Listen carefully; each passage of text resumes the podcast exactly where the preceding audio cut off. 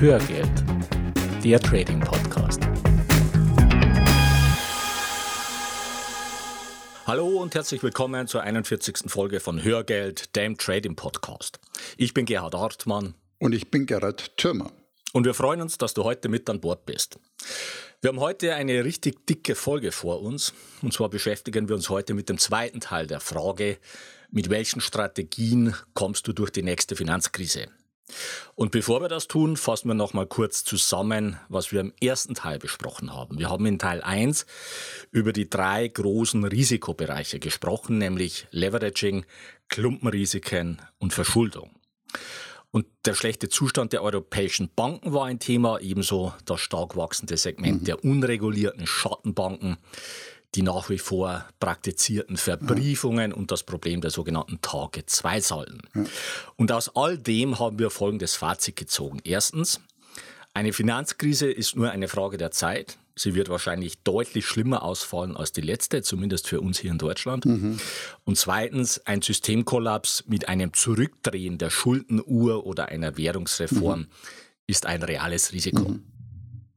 So, und jetzt wollen wir uns mal ansehen, was eine Finanzkrise für die verschiedenen Anlageklassen mhm. bedeutet. Mhm. Und dazu lese ich nochmal vor, was uns der Markt, der dieses Thema ja angeregt hatte, dazu geschrieben hat. Also der Markt schreibt, wie sieht es auf dem Tagesgeldkonto aus, wie auf dem Girokonto, wie bei Optionsscheinen, wie sind unsere mhm. Rentengelder angelegt und eventuell davon betroffen, inwiefern muss ich als Investor bei einer Bankenpleite einspringen, da mhm. dies ja nicht mehr der mhm. Staat mhm. machen soll, sondern diejenigen, die das Geld irgendwo mhm. angelegt haben. Ja. ja, okay. Ja, dann lass uns doch gleich mal mit der Anlageklasse Cash starten, also mit dem Geld auf der Bank. Äh, ja. was passiert bei einer Pleite einer Bank oder deiner Bank. Mhm. Und die konkrete Frage ist natürlich, was passiert mit dem Bankguthaben und zwar unabhängig von der Anlageform. Also ja. egal ob Tagesgeldkonto, Girokonto, Guthaben auf dem ja. Depotkonto etc. Mhm. Und zuerst mal die Definition. Guthaben auf Bankkonten sind Forderungen des Kontoinhabers gegen die Bank. So ja. mal halb rechtlich ausformuliert. Also ja. die Bank ist in dem Fall der Schuldner und du als Anleger bist der Gläubiger. Hm. Und wenn der Schuldner, also in dem Fall die Bank, die Forderungen der Kunden nicht mehr bedienen kann, zum Beispiel im Fall einer Insolvenz, dann würdest ja. du als Anleger und in dem Fall bist du in der Rolle des Gläubigers deine Einlagen verlieren. Hm. Und in diesem Fall musst du dich mit allen anderen Gläubigern um die verbleibende Insolvenzmasse bemühen. Ja. Na, um wenigstens einen Teil des angelegten Geldes zurückzuerhalten. Mhm. Für den Fall natürlich nur, dass es da überhaupt noch was zu verteilen gibt. Ja. Und genau für diesen Fall und um die Bürger vor diesem Szenario zu schützen, sind in der EU diese Guthaben bis 100.000 Euro pro Kunde und pro Bank abgesichert. Und was das ja. genau bedeutet, das werden wir gleich erläutern. Mhm. In Deutschland haben wir ein mehrgleisiges Einlagensicherungssystem. Typischerweise wird hier von ja. der gesetzlichen Einlagensicherung gesprochen. Mhm. Damit ist die Absicherung, wie gesagt, von Einlagen bis 100.000 Euro pro Kunde im Entschädigungsfall gemeint. Ja. Und die Sicherung wird für private Banken durch die EDB, Entschädigungseinrichtung deutscher Banken, durchgeführt. Mhm. Es darf jedoch nicht darüber hinwegtäuschen, dass diese Einlagensicherung nicht zwingend einer staatlichen Garantie entspricht. Ja. Aber du hast einen Rechtsanspruch auf berechtigte Forderung gegen den EDB. Okay. Und Ergänzend zur gesetzlichen Einlagensicherung sind viele Privatbanken an den Einlagensicherungsfonds des Bundesverbands deutscher Banken angeschlossen. Dieser entschädigt bis zu einer Höhe von 20 Prozent des maßgeblich haftenden Eigenkapitals der jeweiligen Bank pro Kunde. Und das okay. entspricht de facto einer Sicherungsgrenze von mindestens einer Million Euro pro Kunde. Und mhm. Das ist eben diese Mehrstufigkeit und weil es die Erteilung einer Bankenlizenz eben erst ab einem Eigenkapital von mindestens 5 Millionen Euro gibt, kommen wir auf diesen Betrag von einer Million pro Kunde. Okay. Aber eins muss ja klar sein, dass das Prinzip der europäischen Einlagensicherung auf die Absicherung einzelner Banken naja. abzielt. Hm. Es ist naiv zu glauben, dass systemische Risiken wie etwa ja. der Kollaps des gesamten Banksystems durch das Einlagensicherungssystem abgedeckt werden könnte. Ja. Die liquiden Mittel der Sicherungsfonds decken auf jeden Fall nach meinen Recherchen weniger als ein Prozent der abgesicherten Summe. Ja, naja, es ist klar. Ich meine, bei größeren Bankenpleiten, also wenn es eine große Bank betrifft oder wenn es mehrere Banken betrifft, dann werden einfach hm, diese genau. Sicherungsfonds gesprengt. Also ja. da darf man sich nichts vormachen. Genau. Um jetzt hier kein falsches Bild zu zeichnen, es geht nicht darum, dass du alle Risiken vermeiden solltest oder kannst. Hm. Es geht uns darum, dass du die Risiken richtig beurteilst und bewertest. Ja.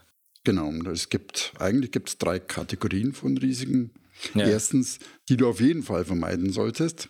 Ja. Zweitens, zweite Kategorie, gegen die du dich absichern kannst. Ja. Und drittens, die Risiken, bei denen du dir es nicht leisten kannst, sie nicht einzugehen. Mhm. Kommen wir nochmal zur Kategorie 1. Das sind also paar Beispiele.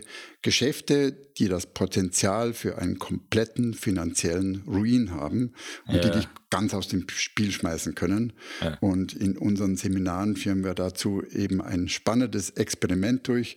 Und für ja. viele ist das wirklich ein Augenöffner, wie riskant sie bisher an den Märkten unterwegs waren.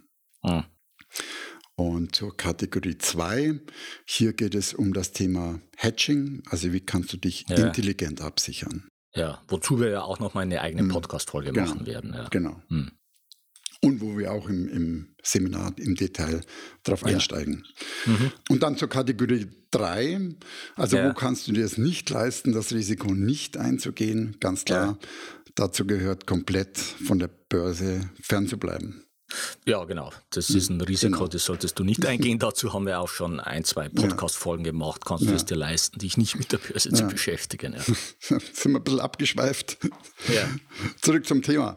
Was passiert aber mit deinen Aktien, die in deinem Depot liegen? Und was passiert, wenn diese Bank oder der Broker in finanzielle Schieflage gerät? Mhm. Das schaut so aus, die Aktien im Wertpapierdepot befinden sich stets in deinem Eigentum ja. und fließen nicht in die allgemeine Insolvenzmasse ein. Und okay. deshalb brauchen die Einlagensicherungssysteme sich auch nicht um den Schutz der Wertpapiere zu kümmern. Ja, die Aktien werden von der Bank ja. für dich nur aufbewahrt. Mhm, das heißt, genau. die sind nicht von einer Pleite der Bank betroffen. Mhm. Wichtig im Zusammenhang mit der Pleite einer Bank ist auch das sogenannte Bail-in-Verfahren. Und dieses Bail-in-Verfahren, das gilt seit Januar 2016 in der EU. Und der Marc hat ja das in seiner Mail auch angesprochen. Mhm. Dieses Verfahren mhm. besagt, dass für den Fall, dass eine Bank in Schwierigkeiten kommt, und das bedeutet nicht, dass sie da schon insolvent sein muss, sondern das beginnt schon weit vorher, dass also im Fall einer Schieflage der Bank erst die Aktionäre und Gläubiger zur Rettung herangezogen werden, mhm. bevor man zu Steuergeldern greift. Ja, und diese Vorgehensweise, die hat man drei Jahre vorher schon in Zypern praktiziert. Und konkret heißt das, wenn du Aktien einer Bank besitzt, wirst du zur Rettung der Bank herangezogen. Wenn du Optionsscheine, Zertifikate mhm. oder Anleihen besitzt, die von dieser Bank emittiert wurden, das ist wichtig, ja. wirst du herangezogen. Und wenn du mehr als 100.000 Euro an Geld bei der Bank liegen hast, ja. dann wird auch darauf zurückgegriffen. Mhm. Und im Worst Case heißt das, dass du alles verlierst, mit Ausnahme mhm. der 100.000 Euro. Mhm. Das ja, genau. ist das Bail-in-Verfahren. Ja. ja. Was man da vielleicht noch dazu sagen kann, äh, dass ein möglicher Schutz natürlich aus, nämlich diese Einlagensicherung gilt pro Bank. Also wenn du auf den, äh, zweimal ja. 100.000 auf zwei Banken verteilst, Klar, sind die auch entsprechend abgesichert. Ja. Mhm. Genau. Mhm. Vielleicht noch ein Blick auf amerikanische Broker. Ja. Da haben wir ja auch Konten. Hauptsächlich zuständig ist hier die CFTC und die SEC ja. in den Vereinigten Staaten. Mhm. Die Amerikaner haben hier deutlich höhere Auflagen und auch hier gelten gesetzliche Vorschriften. Die ja. Einlagen sind dort bis 500.000 US-Dollar abgesichert. Mhm. Und Gerhard, wir führen ja beide ein Konto bei Interactive Brokers. Ja. Und IB ist neben den USA auch in Großbritannien und bei der deutschen BaFin registriert ja. und unterliegt nach meinem Verständnis zusätzlich der Regulierung dieser beiden Institutionen. Mhm. Und Kontoguthaben sind darüber hinaus bis zu einem Betrag von 30 Millionen US-Dollar bei Lloyds of London versichert. Okay, gut zu wissen. So viel also zur Anlageklasse Cash. Kommen wir zur nächsten mhm. Assetklasse, den Anleihen. Und bei den Unternehmensanleihen kannst du davon ausgehen, dass die bei einer Finanzkrise stark fallen werden, weil die Unternehmen natürlich entsprechend in Schwierigkeiten ja. geraten. Bei den Staatsanleihen gibt es eine Zweiteilung. Ein Großteil der Anleihen von Staaten wird ebenfalls stark fallen, allen voran die Anleihen der Schwellenländer weil dort als erstes das Geld abgezogen wird. Aber es gibt auch ein paar Staaten, die eine Zeit lang als sichere Häfen fungieren. Und dazu zählen die USA. Mhm. Die USA können ja praktisch nicht pleite gehen. Okay, ja, also, spannend. Ja, na, die sind ja. im Wesentlichen in US-Dollar verschuldet okay. und drucken einfach das okay, Geld, wenn sie keines mehr haben. Mhm. Ja, also das heißt, die haben ihre eigene Währung und die ist zufälligerweise die Weltleitwährung. Das heißt, die ganze Welt braucht US-Dollar, um Öl zu kaufen, um andere ja. Sachen zu kaufen und so weiter. Ja. Und deshalb fliehen die Anleger in Krisenzeiten in US-Staatsanleihen. Und das war auch bei der letzten Finanzkrise so obwohl diese Krise von den USA ausging. Mhm. Trotzdem mhm. hat die ganze mhm. Welt US-Staatsanleihen mhm. ja, äh, gekauft. Und wir ja. haben das auch ja, in die Show Notes reingestellt. Mhm. Allerdings musst du eng dranbleiben, weil die Anleger solche sicheren Häfen auch schnell wieder verlassen können und es auch in einer großen Krise überall zu Liquiditätsengpässen kommt. Das heißt, alle brauchen Cash und verkaufen dann erstmal alles, was sich kurzfristig zu Geld machen lässt. Und mhm. dazu zählen natürlich auch Staatsanleihen. Und grob kann man sagen, Je länger die Laufzeit der Anleihen, mhm. umso größer sind die Ausschläge in so einer Krise und umgekehrt. Und auch mhm. Deutschland hat in kleinerem Umfang so eine sichere Hafenfunktion. Allerdings muss man sich zum Zeitpunkt ja. der Krise natürlich genau anschauen, wie es denn dann um die Zukunft des Euro und der EU steht. Wenn das auf dem Spiel steht, mhm. dann kann es auch sein, dass Deutschland dann nicht mehr als sicherer Hafen angesehen wird. Ja. Ja. So, jetzt werfen wir noch einen Blick auf ETFs und Fonds. Dabei handelt es sich um sogenanntes Sondervermögen. Mhm. Was heißt das? Sondervermögen bedeutet, ja. du hast kein zusätzliches Risiko, wenn der Fondsanbieter insolvent ja. wird. Ja, ja, genau. Trotzdem, ich würde da gerne nochmal erinnern, das Kursrisiko bleibt trotzdem erheblich, auch wenn wir hier auf vielen Kanälen eine trügerische Sicherheit vermittelt bekommen. Ja, ja, klar. Also das hatten ja. wir in einer früheren Folge genau. schon mal besprochen. Die Indizes mhm. stürzen in solchen Krisen ja. zwischen 50 ja. und, und auch mit 90 Prozent ab. Und da bist du mit einem ETF auf so einen Aktienindex natürlich voll dabei. Mhm. Aber du trägst eben kein zusätzliches Risiko wie bei einer Bank, mhm. wenn der Fondsanbieter pleite geht. Genau. Kommen wir zur Assetklasse der Aktien. Die allermeisten Aktien werden bei einer Finanzkrise entsprechend abstürzen. Mhm. Ja, wenn schon die Indizes ja. 50 Prozent und mehr einbrechen, dann ja. kannst du dir vorstellen, was mit einzelnen Aktien passiert. Auf der anderen Seite sind Aktien die Chance für dich in einer Finanzkrise. Mhm. Was meinen wir damit? Zunächst mal sind Aktien natürlich Sachwerte. Das heißt, du hast hier kein Emittentenrisiko und du verlierst nicht dein Geld, wenn die Bank oder der Broker, bei dem du dein Aktiendepot hast, ja. insolvent wird. Ja? Genau. Ja, und du bist einfach mit Aktien an Unternehmen beteiligt. Ja. Und das darf man einfach nicht vergessen. Wir haben 7,6 Milliarden Menschen auf der Welt und ja. pro Jahr kommen 80 Millionen neu dazu. Ja. Und diese Menschen brauchen etwas zu essen, zu trinken, sie brauchen Kleidung, ja. Wohnung, Medizin, Klar. sie wollen kommunizieren, ausgehen, reisen ja. und so weiter. Ja. Und das gilt natürlich auch in Zeiten von Finanzkrisen und vor allem auch danach. Und mit Aktien bist du an Unternehmen beteiligt, die all diese Produkte und Dienstleistungen liefern. Hm. Und die Aktienkurse dieser Unternehmen, die werden einfach wieder steigen. Ja, und genau darin liegt einfach die große Chance in mhm. so einer Krise. Ja. Und an der Stelle lohnt sich ein Blick auf Situationen, in denen ein Staat vor der Pleite steht, seine Währung verfällt und die Inflation explodiert. Und so ein Beispiel ist aktuell Argentinien. Mhm. Ja, Argentinien ist einmal wieder pleite und die Regierung hat 2018 einen Hilfskredit beim Internationalen Währungsfonds beantragt. Ja. Und der argentinische Peso, also die argentinische Währung, die hat massiv an Wert verloren und die Inflation liegt bei circa 30 Prozent. Und was man jetzt deutlich sehen kann, ist, wie der argentinische Aktienindex Mehrwahl nach oben schießt in den Phasen, in denen sich der Währungsverfall mhm. beschleunigt. Und mhm. zwischenzeitlich erreichte der Index sogar knapp das alte All-Time-High. Mhm. So, und warum ist das so? Weil die Menschen in solchen ja, okay. Situationen ja. in Sachwerte fliehen. Ja. ja. wenn das Geld immer weniger wert wird, dann heißt das nichts anderes, als dass die Sachwerte immer teurer werden. Mhm. Ja, also schau dir das in den Show Notes an, es ist wirklich sehr interessant zu sehen. Und bevor du aber jetzt auf die Idee kommst, auf breiter Front in argentinische Aktien zu investieren, müssen wir deine Euphorie an der Stelle dämpfen. Ja. Ein Aktienindex eines Landes, der notiert in der Landeswährung mhm. und in mhm. dem Fall in argentinischen Pesos. Und als Nicht-Argentinier hilft dir das nichts, wenn die Börse in Argentinien steigt, weil das für uns Ausländer über den Verfall der Währung ja. wieder zunichte gemacht wird. Mhm. Ja.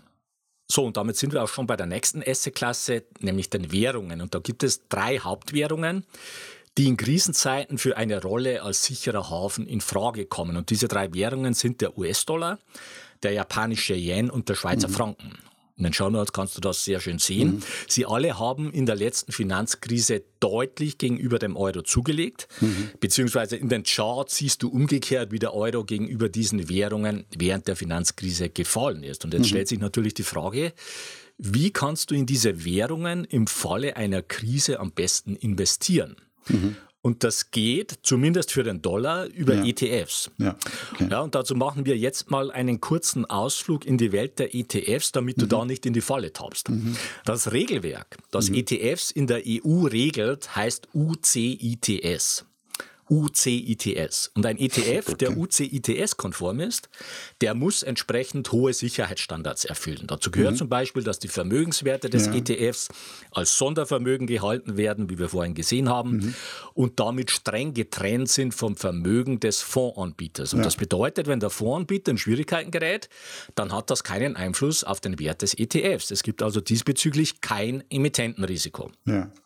Und UCITS stellt auch sicher, dass wenn bei einem synthetisch replizierenden ETF mhm. der Swap-Partner in Schwierigkeiten kommt, dass dieses dann maximal auf 10% des okay. Fondsvermögens beschränkt ist. Genau. Ja? Und wir sind da schon mal drauf eingegangen und zwar, ja. ich habe nachgeschaut in Hörgeldfolge ja. Nummer 7. Genau, da haben wir über ETFs gesprochen mhm, und genau. auch über synthetisch replizierend und, ja. und physisch replizierend ja. und so weiter. So, und jetzt wissen wir ja, dass die Finanzkrise sehr kreativ ist und nicht gerade ein Musterknabe mhm. in Sachen Seriosität. Und das gilt auch in diesem Bereich. Es gibt nämlich Finanzinstrumente, mit denen kannst du zum Beispiel in den japanischen Yen oder in den Schweizer Franken investieren. Diese Finanzinstrumente heißen Exchange Traded Notes oder kurz ETNs. Mhm werden aber von den Anbietern gerne so präsentiert und geschmückt, als ob das Nein. ETFs wären. Nein. Das ist aber nicht der Fall. ETNs mhm. sind praktisch Zertifikate mhm. und tragen ja. ein entsprechendes Emittentenrisiko. Und davon solltest du im Falle einer Finanzkrise die Finger lassen, wenn du nicht dasselbe Schicksal wie die Käufer von Lehman-Zertifikaten mhm. erleiden willst. Mhm. Also aufpassen, nur UCITS-konforme ETFs solltest du in Betracht ziehen. Und die beste. Seite dafür ist justetf.com. Auch das mhm. nochmal in den Show Notes. Mhm. Kommen wir zum klassischen sicheren Hafen in Krisenzeiten, nämlich zum Gold. Mhm. Wenn die Welt unterzugehen droht, dann flüchten die Anleger in Gold. Das haben wir auch in der letzten Finanzkrise gesehen. Und vor diesem Hintergrund kann es natürlich Sinn machen, mhm. einen Teil des Kapitals in Gold anzulegen. Mhm. Und zwar am besten in physischem mhm. Gold. Das solltest du aber nicht als Renditebringer betrachten, sondern als Versicherung. Und das Thema kann man jetzt natürlich beliebig ja, weit treiben. Ja, es entsteht natürlich klar. dann die Frage, wo du das Gold dann lagerst, ja. wie du im Ernstfall an dein Gold rankommst und so weiter. Und auch da gilt, dass es keine absolute Sicherheit gibt. Mhm. Ja, in früheren Krisen, da wurde Gold zum Beispiel einfach beschlagnahmt und man durfte keines mehr besitzen. Das war sowohl während der Hyperinflation 1923 der Fall, als auch im Dritten Reich. Und auch in Großbritannien in den 60er Jahren und in den USA von 1933 bis 1974. Mhm. Ja? Also das mhm. war alles noch zu Zeiten, in denen die Währungen noch mit Gold ja. gedeckt waren. Aber du musst einfach davon ausgehen, dass so ein Goldverbot jederzeit auch bei uns eingeführt ja. werden kann, wenn die Krise entsprechend groß ist. Genau. Ja? Und interessant sind in dem Zusammenhang auch Goldminenaktien. Die stürzen zwar in der Krise anfänglich auch mit ab, genauso wie alle anderen Aktien, haben aber dann ein umso größeres Kurzpotenzial. Das heißt, mhm. sie fangen in der Regel schneller an zu steigen ja. als die restlichen Aktien ja. und steigen auch stärker. Und ja. auch das haben wir in die Shownotes reingestellt. Ja. Okay, aber dann lass uns vielleicht noch mal einen ganz kurzen Blick auch auf Immobilien werfen. Das ist ja der klassische Sachwert überhaupt ist. Ja. Und mal schnell sein Geld in eine Immobilie zu shiften, um es zeitlich begrenzt bis zum nächsten Aufzug zu, zu parken. das funktioniert natürlich nicht. Und in der ja. Börsensprache würden wir sagen, für diesen Zweck haben wir eine viel zu niedrige Liquidität bei absurd hohen Transaktionskosten. Ja. Klar. Ja, auf gut Deutsch, schnelles Reagieren ist nicht möglich, beziehungsweise einfach zu teuer. Und Immobilien sind für einen kurzfristigen Schutz ungeeignet. Ja, absolut. So, so, jetzt hatte der Marc ja auch gefragt, hm. wie sicher die Rentengelder im Fall einer Finanzkrise ja. sind. Und da müssen wir zwei Varianten unterscheiden. Das eine ist die gesetzliche Rente. Und das andere sind die betriebliche Altersvorsorge und die private Altersvorsorge. Mhm. Fangen wir mit der gesetzlichen Rente an. Die funktioniert ja nach dem Umlageverfahren. Das heißt, die Rente der jetzigen Rentner wird von den jetzigen Beitragszahlern gezahlt. Ja. Und da gibt es einen Puffer von maximal eineinhalb Monatsausgaben und dieses Geld wird hauptsächlich in Termingelder bei Banken angelegt. Und entscheidend für die gesetzliche Rente ist einfach die Zahlungsfähigkeit des Staates. Und wir haben ja zum Beispiel in Griechenland mhm. gesehen, was passiert, wenn ein Staat sich nicht mehr finanzieren kann. Dort mhm. gab es 23 Rentenkürzungen in sieben mhm. Jahren. In Summe mhm. waren das Kürzungen von 60 Prozent. Ja. So, und bei der betrieblichen und der privaten Altersvorsorge, da haben wir dann wieder das gesamte Spektrum der Anlageklassen ja. und die damit verbundenen Risiken. Das heißt, das Geld kann in Aktien stecken, das kann in Staatsanleihen stecken, in Unternehmensanleihen, in Lebensversicherungen und so weiter. Und damit haben wir es dann wieder mit den schon beschriebenen Risiken der jeweiligen Anlageklasse zu tun. Mhm. Und interessant ist in dem Zusammenhang ein Artikel der deutschen Finanzaufsicht BaFin, aus dem ich hier mal vorlese. Mhm. Das Thema, gemeint ist das Bail-in-Verfahren, ja. ist für die Versicherungsbranche von großer Bedeutung, denn die meisten deutschen Versicherer und mhm. Einrichtungen der betrieblichen Altersversorgung mhm. sind in Banktitel investiert, insbesondere in Form von Aktien, Pfandbriefen und unbesicherten Schuldtiteln. Mhm. In den letzten Jahren lag die Investition in unbesicherte Schuldtitel von Banken mhm. im hohen zweistelligen mhm. Milliardenbereich. Mhm. Und das heißt, wenn so eine Bank dann in Schieflage kommt, dann sind diese Rentengelder in Gefahr aufgrund mhm. des Bail-in-Verfahrens, mhm. das dann natürlich auch für diese Versicherungen, die dieses Rentengeld dort angelegt haben, gilt. Ja, ja. ja klar, auch wenn nur ein Teil der Rentengelder entsprechend angelegt werden, sind ja. es ja immer noch Milliardenbeträge. Ja, ja, klar. Mhm. So, und damit kommen wir jetzt zur Gretchenfrage. Ja, nämlich, was mache ich jetzt bei der nächsten Finanzkrise. Genau. Was machst du bei der nächsten Finanzkrise? Mhm. Und zunächst mal ist wichtig, dass du eine Finanz- und Systemkrise erkennst. Und zwar vor allem die fundamentale mhm. Situation. Ja? Also spätestens dann, wenn die Bundeskanzlerin vor mhm. die Kamera tritt und sagt, dass die Regierung für die Spareinlagen der Bürger eintritt, wie das im Oktober 2008 ja der Fall war, mhm spätestens dann muss dir klar sein, dass die Lage ernst ist. Ja, aber mhm. du solltest natürlich schon vorher äh, das Ganze erkennen. Also mhm. wenn die Notenbanken Hilfsaktionen starten, wenn die erste Bank pleite geht und so weiter. Mhm. Also das ist der erste Punkt. Erkennen, mhm. wenn es fundamental mhm. brenzlig wird. Der zweite Punkt ist, dass du das in den großen Aktienindizes und in den Branchenindizes sehen mhm. wirst. Dort wird es zu Trendbrüchen kommen ja.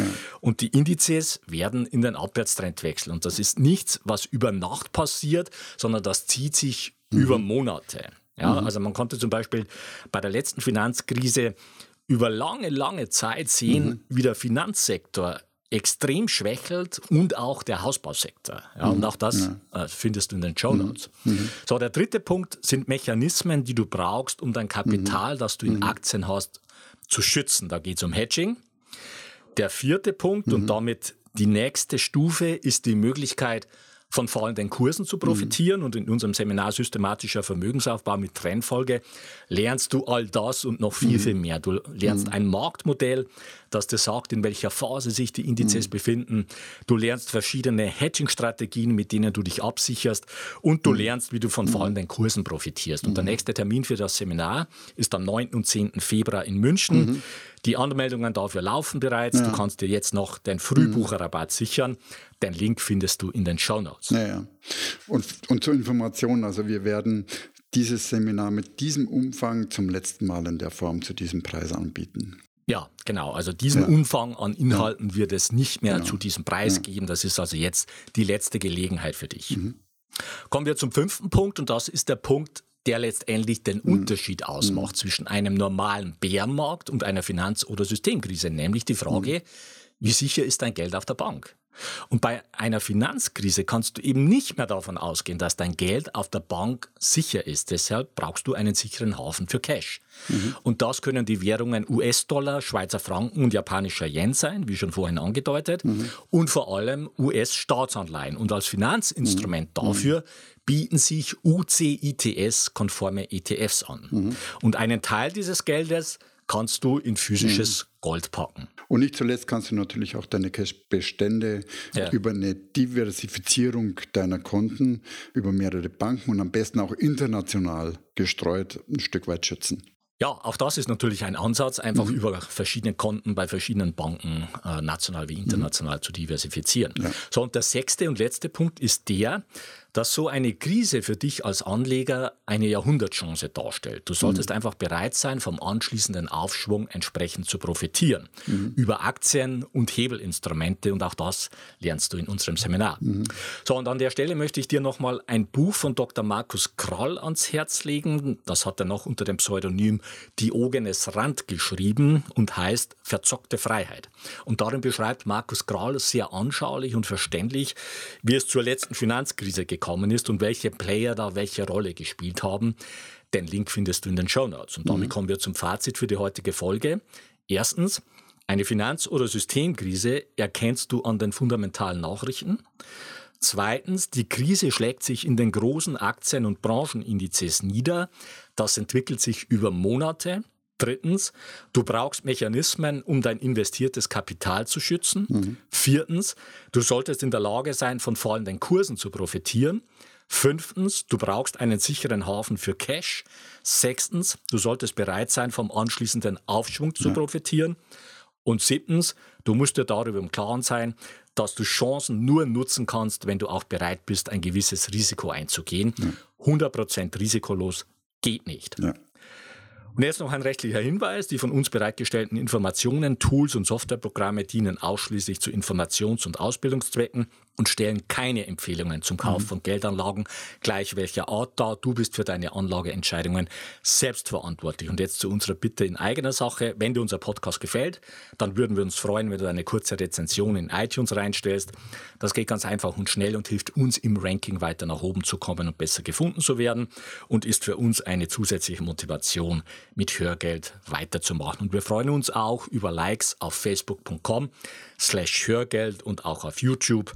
Den YouTube-Link findest du in den Show Notes. Und wenn du Fragen oder Anregungen für uns hast oder wenn wir bestimmte Themen vertiefen sollen, dann schreib uns bitte an feedback.hörgeld.com oder nutze die Kommentarfunktion auf unserer Webpage mhm. hörgeld.com. Mhm.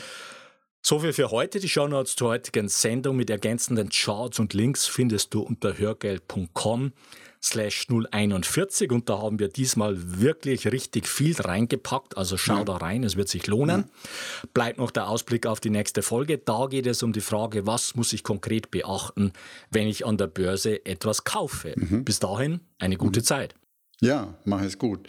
Und wir wünschen dir weiter viel Spaß mit dem Thema Börse und wir laden dich ein, auf diesem Weg die Verantwortung für deine Vermögensanlage selbst in die Hand zu nehmen.